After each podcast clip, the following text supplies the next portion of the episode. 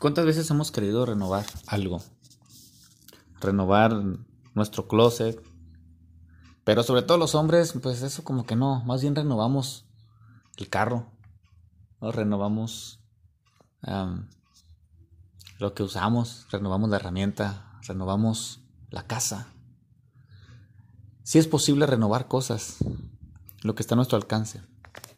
Pero la palabra de Dios habla acerca de una renovación. En Efesios capítulo 4, versículo 23 habla acerca de una renovación diferente.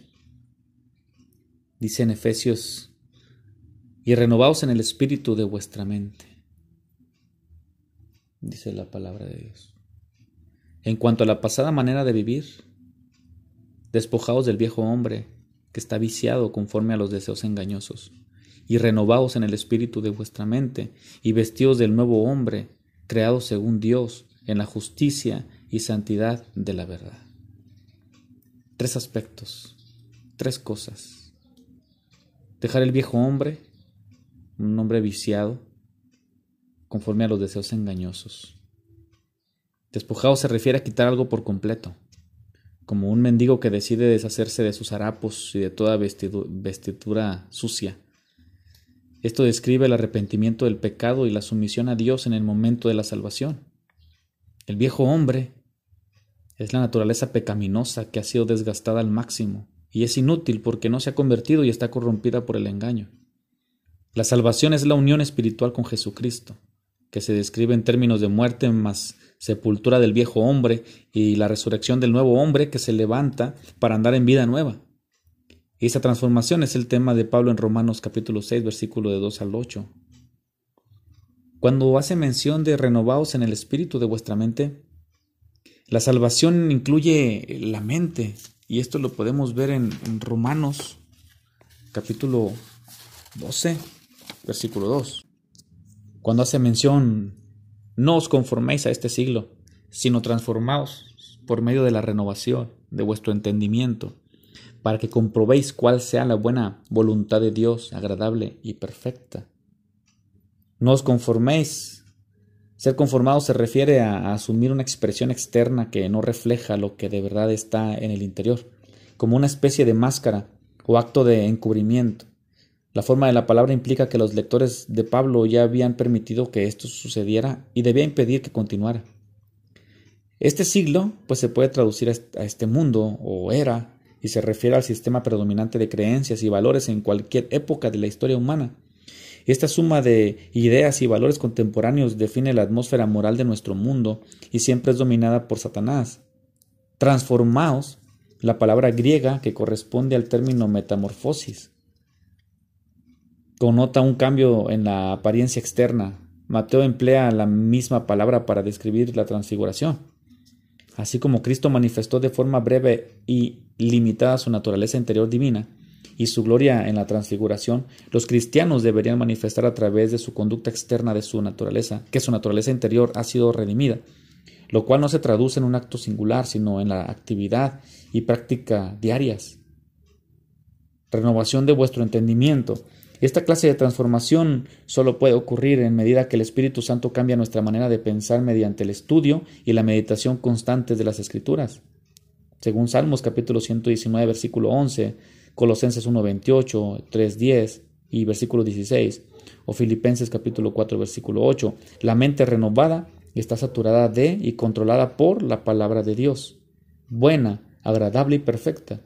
La vida en santidad que Dios aprueba. Estas palabras se relacionan con el lenguaje de sacrificios del Antiguo Testamento y describen una vida libre de toda mancha, tanto en sentido moral como espiritual, que es la pureza simbolizada por los animales sacrificados, según Levítico capítulo 22, versículo 19 al 25.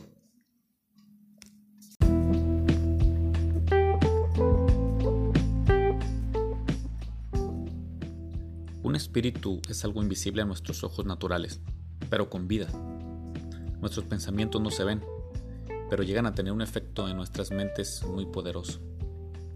Pensar es una actividad que hacemos todo el tiempo, aún estando dormidos o estando inactivos estamos pensando. Podemos llegar a tener un pensamiento irrealista o extravagante.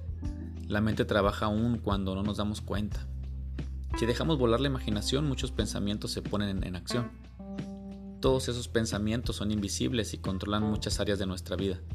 De alguna manera, yo tengo la opción de escoger o seleccionar qué tipo de pensamientos acepto en mi mente. Es decir, nuestras mentes tienen una capacidad de generar y aceptar pensamientos de todo tipo. Tenemos una capacidad extraordinaria de procesar muchos pensamientos a la vez, algunos más y otros menos, pero todos procesamos miles de pensamientos diariamente. Los dardos de fuego que mencionan la palabra de Dios, al decir, sobre todo, tomad el escudo de la fe, con que podáis apagar todos los dardos del fuego del maligno. Esos dardos son precisamente pensamientos que se mandan a nuestras mentes. Alguien puede decir, bueno, esos pensamientos de dónde vienen? Allí es donde nuestra fe funciona como un escudo. Si viene a mi mente un pensamiento de lujuria, puedo contrarrestarlo con mi fe en la palabra de Dios. Si viene un pensamiento de inferioridad, lo puedo contrarrestar con mi fe en la palabra de Dios. Si yo tomo estos dardos de fuego y los tomo como míos o los acepto, entonces hacen un incendio en mi mente. El dardo viene para destruir y causar estragos, si no tengo una protección para apagar esos dardos, entonces inicia el incendio de pensamientos relacionados a ese fuego maligno. Pero si con mi fe apago esos fuegos, realmente estoy contrarrestando o anulando todo tipo de incendio en mi mente. La mente es tan poderosa que inclusive en partidos de fútbol o cualquier competencia deportiva, yo puedo ir ya derrotado antes de iniciar la competencia. Por esa razón la Biblia dice, renovados en el espíritu de vuestra mente.